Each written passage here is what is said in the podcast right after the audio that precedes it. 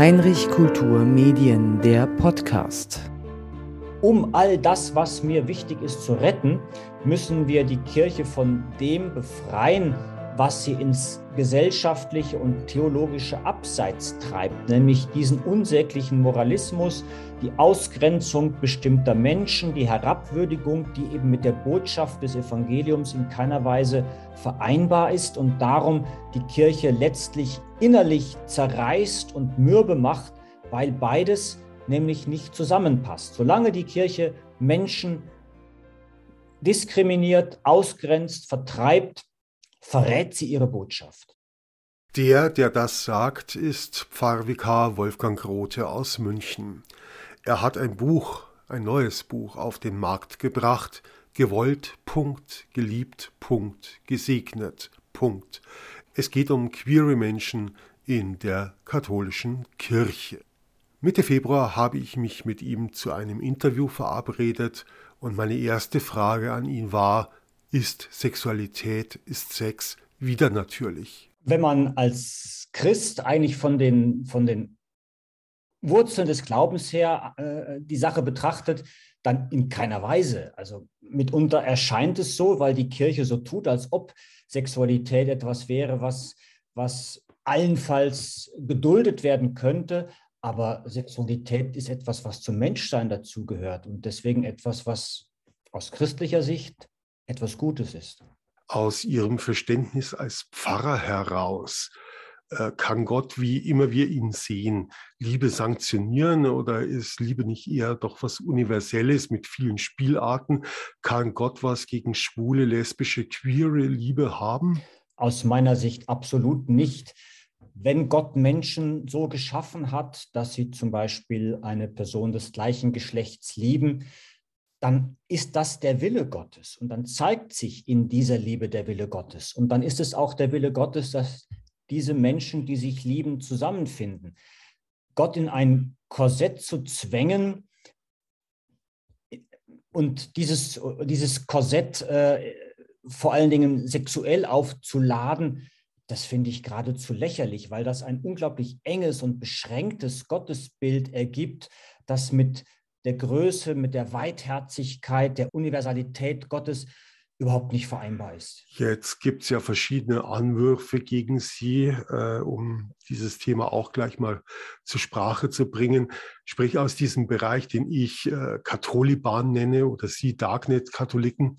Sie sind ja diesen Anfeindungen durchaus ausgesetzt und wer sich mit ihnen abgibt, mir ist es selber so vor ein paar Tagen auf Twitter gegangen, äh, für den wird dann gleich äh, annonciert, dass für diesen Menschen gebetet wird. Wie gehen Sie mit diesen Anwürfen um? Also wenn jemand sagt, ich bete für Sie, also so ein mitleidiges Beten, weil ich ja ein schlimmer Sünder bin, dann halte ich es mittlerweile so, wie das Christiane Florin einmal gesagt hat. Dann antworte ich ganz selbstbewusst, ich bete zurück und zwar feste. Äh, dann ist meistens Ruhe. Ähm, ja, diese ähm, Menschen gibt es natürlich, mit denen muss ich mich immer wieder auseinandersetzen, die mich für einen ähm, Überläufer, Verräter, ähm, Deserteur, Nestbeschmutzer halten, die mich äh, am allerliebsten exkommuniziert sehen würden. Das muss ich ein Stück weit aushalten, das halte ich auch aus. Meistens sind es ja Menschen, die selbst unsicher im Glauben sind, Menschen, die auch vielleicht unsicher mit ihrer persönlichen, ähm, mit ihrem persönlichen Leben sind, mit ihrer Sexualität und darum etwas möglichst Festes, Verbindliches, Unantastbares suchen und jeden, der dieses scheinbar vermeintlich Feste, Unantastbare des Glaubens ein wenig hinterfragt, eben für eine Bedrohung ihrer selbst halten. Also ich versuche diesen Menschen durchaus mit einigem Verständnis zu begegnen.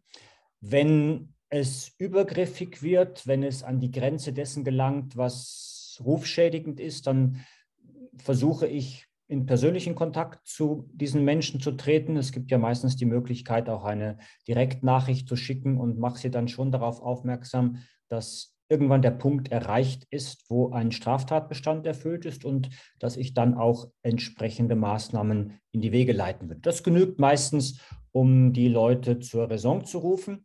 Und solange sie ihre Meinung äußern, dürfen sie das. Dafür bin ich auch dankbar. Ich habe nichts dagegen, wenn Leute anderer Meinung sind als ich. Solange sich das im Rahmen des Legalen bewegt, ist das für mich in Ordnung. Es müssen nicht alle meiner Meinung sein. Wenn Sie diese Meinung äußern, ist das auch in Ordnung. Wenn Sie es auf meinen Kanälen tun, ebenso, weil das das Gespräch bereichert und man kann ja immer voneinander lernen. Ich behaupte ja auch nicht, dass ich die Weisheit mit Löffeln gefressen hätte. Jetzt heißt Ihr Buch gewollt, Punkt, geliebt, Punkt, gesegnet, Punkt. Ich finde diese Punkte sehr gut. War es schwer, für Sie Autoren zu finden oder Menschen, die ihre persönlichen Erfahrungen schildern? Und wo haben Sie sie gefunden? Zunächst mal zu diesen Punkten, die waren mir sehr wichtig. Viele Menschen setzen ja Fragezeichen an die Stellen, wo hier beim Buchtitel Punkte stehen. Dass queere Menschen von Gott gewollt, von Gott geliebt, von Gott gesegnet sind und äh, von der Kirche gewollt, geliebt, gesegnet werden sollten. Das stellen eben viele Menschen in Frage. Das heißt, für viele Menschen stehen an dieser Stelle Fragezeichen. Ich habe bewusst Punkte gesetzt, auch keine Ausrufezeichen. Ausrufezeichen wären mir wieder zu stark gewesen. Ich finde es absolut selbstverständlich, dass diese Menschen von Gott gewollt, geliebt, gesegnet sind. Ich denke, es bedarf keiner Ausrufezeichen, weil es etwas vollkommen Normales ist und es deswegen nicht eigens hervorgehoben werden muss. Und darum stehen an dieser Stelle Punkte. Zur zweiten Frage, es war überhaupt nicht schwierig, Autorinnen und Autoren zu finden. Ich habe nämlich zunächst mal in meinem persönlichen Umfeld begonnen und habe festgestellt, dass ich selbst sehr viele queere Menschen kenne. Das fängt schon äh, dort an, wo ich wohne, Wand an Wand wohnt mit mir unser Organist, der schwul ist und ebenfalls einen Beitrag zum Buch geleistet hat. Insgesamt, ich glaube, sieben Personen aus meinem Pfarrverband haben sich daran beteiligt. Und auch darüber hinaus kenne ich eine ganze Menge Leute, die in welcher Form auch immer queer sind. Diese Leute habe ich als erstes gefragt und schon da sehr viele positive Rückmeldungen bekommen. In einem zweiten Schritt habe ich dann die queeren Leute, die ich kenne, gefragt, ob sie wiederum Personen kennen, die Interesse hätten, sich an diesem Buchprojekt zu beteiligen. Und so ist eben der Kreis mit der Zeit immer größer gezogen worden. Und am Schluss habe ich dann auch noch Organisationen queerer Menschen mit ins Boot geholt, um möglichst allen, die in Frage kommen, die Möglichkeit zu bieten, sich an diesem Buchprojekt zu beteiligen. Also wie gesagt, es war überhaupt nicht schwer. Es haben sich sogar auch Menschen von sich aus bei mir gemeldet, nachdem sie von diesem Buchprojekt gehört haben oder zum Teil sogar bereits äh, fertige Beiträge einfach geschickt die mir natürlich ebenso willkommen waren. Jetzt hat der Andreas Sturm, der ist Generalvikar von Speyer. Man muss es vielleicht für die Nicht-Katholischen erklären. Der Generalvikar ist das alter Ego des Bischofs auf Verwaltungsebene quasi. Ich hoffe, ich habe das jetzt richtig gesagt. Ähm, jetzt hat Andreas Sturm äh, der Generalvikar von Speyer in einer Diskussion mit Ihnen gesagt und hat ja auch einen äh, Buchbeitrag geliefert, dass keiner der, die sich als quer geoutet hat, irgendwas Dienstrechtliches zu befürchten habe. In den letzten Tagen wurde dann äh, transportiert, dass Bischof Jung von Würzburg sich auch in diese Richtung äußerte. Jetzt hat Heinrich Timmer-Evers, der Bischof von Dresden-Meißen, auch in ihrem Buch einen Beitrag beigesteuert. Tenor, dass das Papier zum Verbot gleichgeschlechtlicher Segnungen nicht so stehen bleiben könne. Kann das eine generelle Linie der Bischöfe werden oder wird das zur Linie? Oder fürchten Sie, dass die Konservativen wie Regensburg oder Passau zum Beispiel ausscheren? Hm, damit ist zu rechnen, dass nicht alle Bischöfe mitmachen, aber ich denke schon, ähm, dass das, was Sie jetzt gerade beschrieben haben, doch ein Konsens der weit überwiegenden Mehrheit der deutschen Bischöfe ist. Das muss man deutlich dazu sagen, der deutschen Bischöfe. Weltkirchlich sieht das natürlich noch einmal ganz anders aus. Es sind tatsächlich in den letzten Tagen sehr viele positive Meldungen von Bischöfen und Generalvikaren in diese Richtung erfolgt. Wobei mir bei vielen dieser Wortbeiträgen nicht immer ganz wohl war. Denn diese Beiträge haben sehr viel Beifall bekommen und mitunter hatte ich auch den Eindruck, dass dieser Beifall bezweckt war. Für mich hätte am Anfang immer zunächst einmal ein Ausdruck des Bedauerns und eine Bitte der Entschuldigung stehen müssen, denn man ist ja bislang offensichtlich nicht auf die Idee gekommen, dass queere Menschen unter den arbeitsrechtlichen Maßgaben leiden und dass die Bischöfe und Generalvikare nicht gewusst hätten, dass es in der Kirche, namentlich im Klerus, sehr viele queere Menschen gibt, das halte ich für ausgeschlossen. Das heißt, man schwimmt doch jetzt ein wenig auf einer Welle der Sympathie und es muss sich jetzt in der Realität erweisen, ob es sich um ähm, leere Worte oder ob es sich tatsächlich um einen Gesinnungswandel handelt. Das hoffe ich natürlich, aber ich denke, der Weg ist weiter, als es momentan aussieht.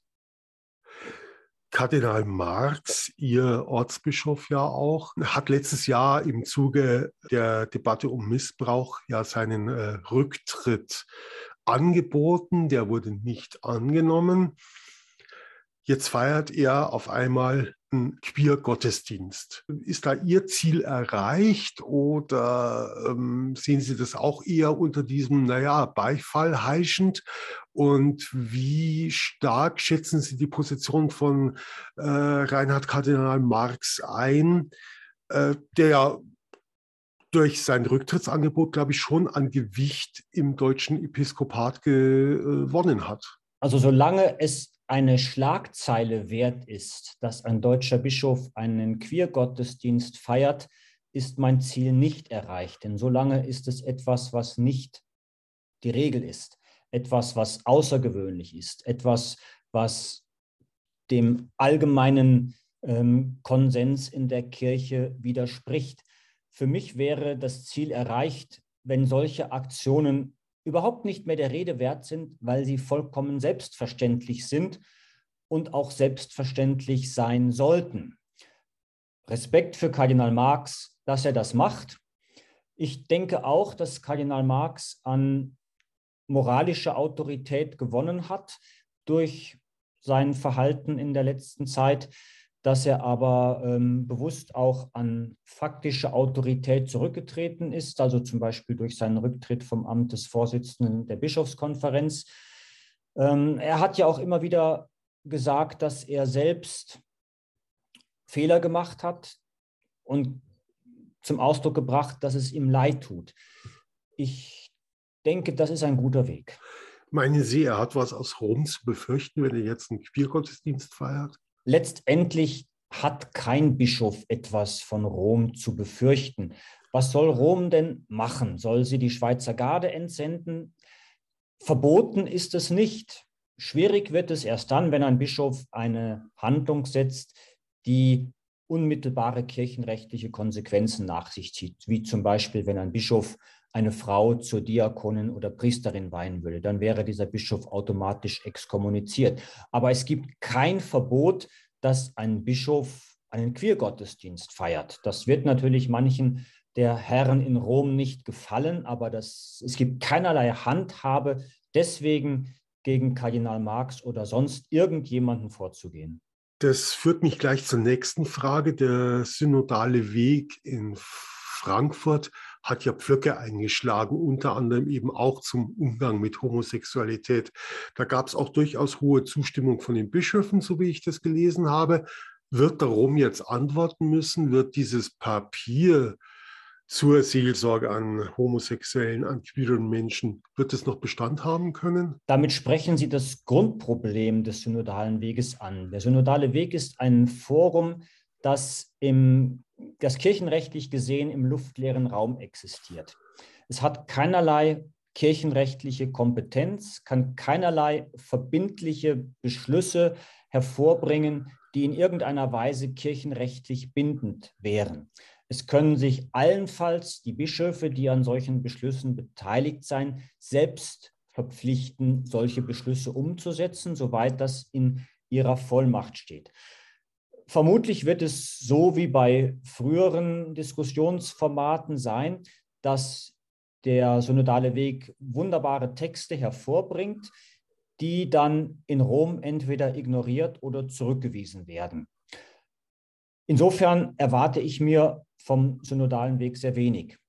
Auf der anderen Seite hat der synodale Weg eine mediale und innerkirchliche Aufmerksamkeit auf sich gezogen, die man auch nicht mehr aus der Welt wird schaffen können. Es wird sich das Diskussionsklima in der katholischen Kirche, zumindest in Deutschland, nachhaltig verändern. Und ich hoffe doch sehr, dass dies auch über Deutschland hinaus der Fall ist, weil es ja mittlerweile in anderen Ländern, in Italien zum Beispiel oder in Irland, Bestrebungen gibt, ähnliche Formate auf die Beine zu stellen. Was dann dabei herauskommt, wird man sehen. Aber über das, was auf dem synodalen Weg in Frankfurt offen diskutiert wird, hinter das wird man nie mehr zurückfallen müssen. Das heißt, diese Themen werden nie wieder tabuisiert werden, nie wieder von Bischöfen oder von kirchlichen Einrichtungen grundsätzlich abgelehnt werden. Das heißt, der synodale Weg trägt durchaus zu einer Veränderung des innerkirchlichen Klimas bei. Gesetzter Fall, jemand äh, kann jetzt mit der katholischen, mit der römisch-katholischen Kirche nichts mehr anfangen, weil die Haltung nicht passt oder weil er sagt, nee, wenn ihr mich nicht akzeptiert, so wie ich bin, dann muss ich mir einen anderen Weg suchen. Wäre der Weg, den äh, Anselm Bilgri äh, gegangen ist. Wäre der denn dann ein gangbarer Weg, vielleicht auch für Sie zu den Altkatholiken überzuwechseln? Ich stelle mir natürlich sehr oft die Frage, ob und inwieweit ich mich noch mit meiner Kirche identifizieren kann, ob und inwieweit ich dieser Kirche angehören möchte. Aber die Antwort ist für mich ganz eindeutig, ich werde nicht gehen. Ich habe allen Respekt für Menschen, die sagen, ich gehe, denn es gibt sehr viele gute Gründe dafür. Und ich werde ganz bestimmt nicht die Gründe, die diese Menschen dazu gebracht haben, in Frage stellen, hinterfragen oder ihre Entscheidung in irgendeiner Weise kritisieren. Auf der anderen Seite weiß ich sehr wohl aus vielfältigen Erfahrungen heraus, dass Veränderung in der Kirche nur von innen möglich ist. Sobald jemand die Kirche verlassen hat, wird er von innen heraus nicht mehr wahrgenommen, nicht mehr gehört, spielt keine Rolle mehr. Was auch immer er oder sie sagt oder tut, findet keinerlei Widerhall mehr im binnenkirchlichen Raum. Das heißt, ein wichtiger Grund ist, um Veränderung herbeizuführen, ist, äh, ist zu bleiben. Und auf der anderen Seite würde ich mich auch nicht wohlfühlen, wenn ich die Kirche verlassen würde, denn dann würde ich denjenigen in der Kirche, die alles so beibehalten wollen, wie es ist, signalisieren, ihr könnt so weitermachen. Ich gehe, ich bin falsch. Ihr seid richtig, macht so weiter. Und damit würde das dumpfe, modrige ähm, Klima in der Kirche noch an Macht gewinnen. Und das könnte ich mit meinem Gewissen insofern nicht vereinbaren, als gerade in diesen Kreisen Missbrauch ja nicht der Vergangenheit angehört, sondern nach wie vor Realität ist. Ich habe gerade erst in den letzten Tagen wieder Meldungen von Missbrauchsbetroffenen bekommen, gerade aus dem konservativen Spektrum der Kirche, wo eine Atmosphäre herrscht, in der Sexualität einerseits unglaublich überhöht und zugleich tabuisiert wird und damit eine Spannung erzeugt, die sich sehr oft unkontrolliert entlädt, und zwar gegenüber denen, die schwach und angreifbar sind, Kinder, Jugendliche oder eben schutzbefohlene Erwachsene. Und insofern besteht gerade in diesen Milieus ein erhöhtes Risiko für sexuellen Missbrauch. Und mein Anliegen ist es, dass solche Nischen in der Kirche nicht existieren dürfen, dass sie ausgeleuchtet und ausgeräumt werden müssen. Sie haben gerade äh, wunderbarerweise den Bogen wieder gespannt zu diesen Darknet-Katholiken oder diesen Katholibanen, je nachdem, wie man sie nennen will. Die geifern ja wirklich recht eifrig. Äh, mir ist auch schon attestiert worden, dass ich verseucht, durchseucht von ihnen sei. Muss ein guter Katholik befürchten, dass er sich ums Seelenheil bringt, wenn er ihnen zustimmt? Oder sind sie ähm, durchtrieben vom Hass auf die Kirche? Hand aufs Herz. Also nichts ist absurder als dieser Vorwurf. Ich bin nach wie vor ein Katholik, der sehr inspiriert ist von der kirchlichen Tradition. Ich liebe die kirchliche Liturgie, die Kultur der Kirche, den Kirchenbau, die Kirchenmusik. All das sind Werte, die für mich wichtig und maßgeblich sind. Ich pflege auch kirchliche Traditionen. Sie werden mich immer im römischen Kollar sehen. Sie werden sehen, dass ich in aller Regel Gottesdienste genauso feiere, wie es im Messbuch steht, dass ich eine große Liebe zu traditioneller Kirchenmusik habe und das auch nach Kräften fördere. Also es ist vollkommen absurd, mir vorzuwerfen, ich würde diese Kirche nicht lieben, ich würde sie verachten oder wolle sie zerstören. Im Gegenteil. Um all das, was mir wichtig ist, zu retten, müssen wir die Kirche von dem befreien, was sie ins gesellschaftliche und theologische Abseits treibt, nämlich diesen unsäglichen Moralismus, die Ausgrenzung bestimmter Menschen, die Herabwürdigung, die eben mit der Botschaft des Evangeliums in keiner Weise vereinbar ist und darum die Kirche letztlich innerlich zerreißt und mürbe macht, weil beides nämlich nicht zusammenpasst. Solange die Kirche Menschen diskriminiert, ausgrenzt, vertreibt, verrät sie ihre Botschaft.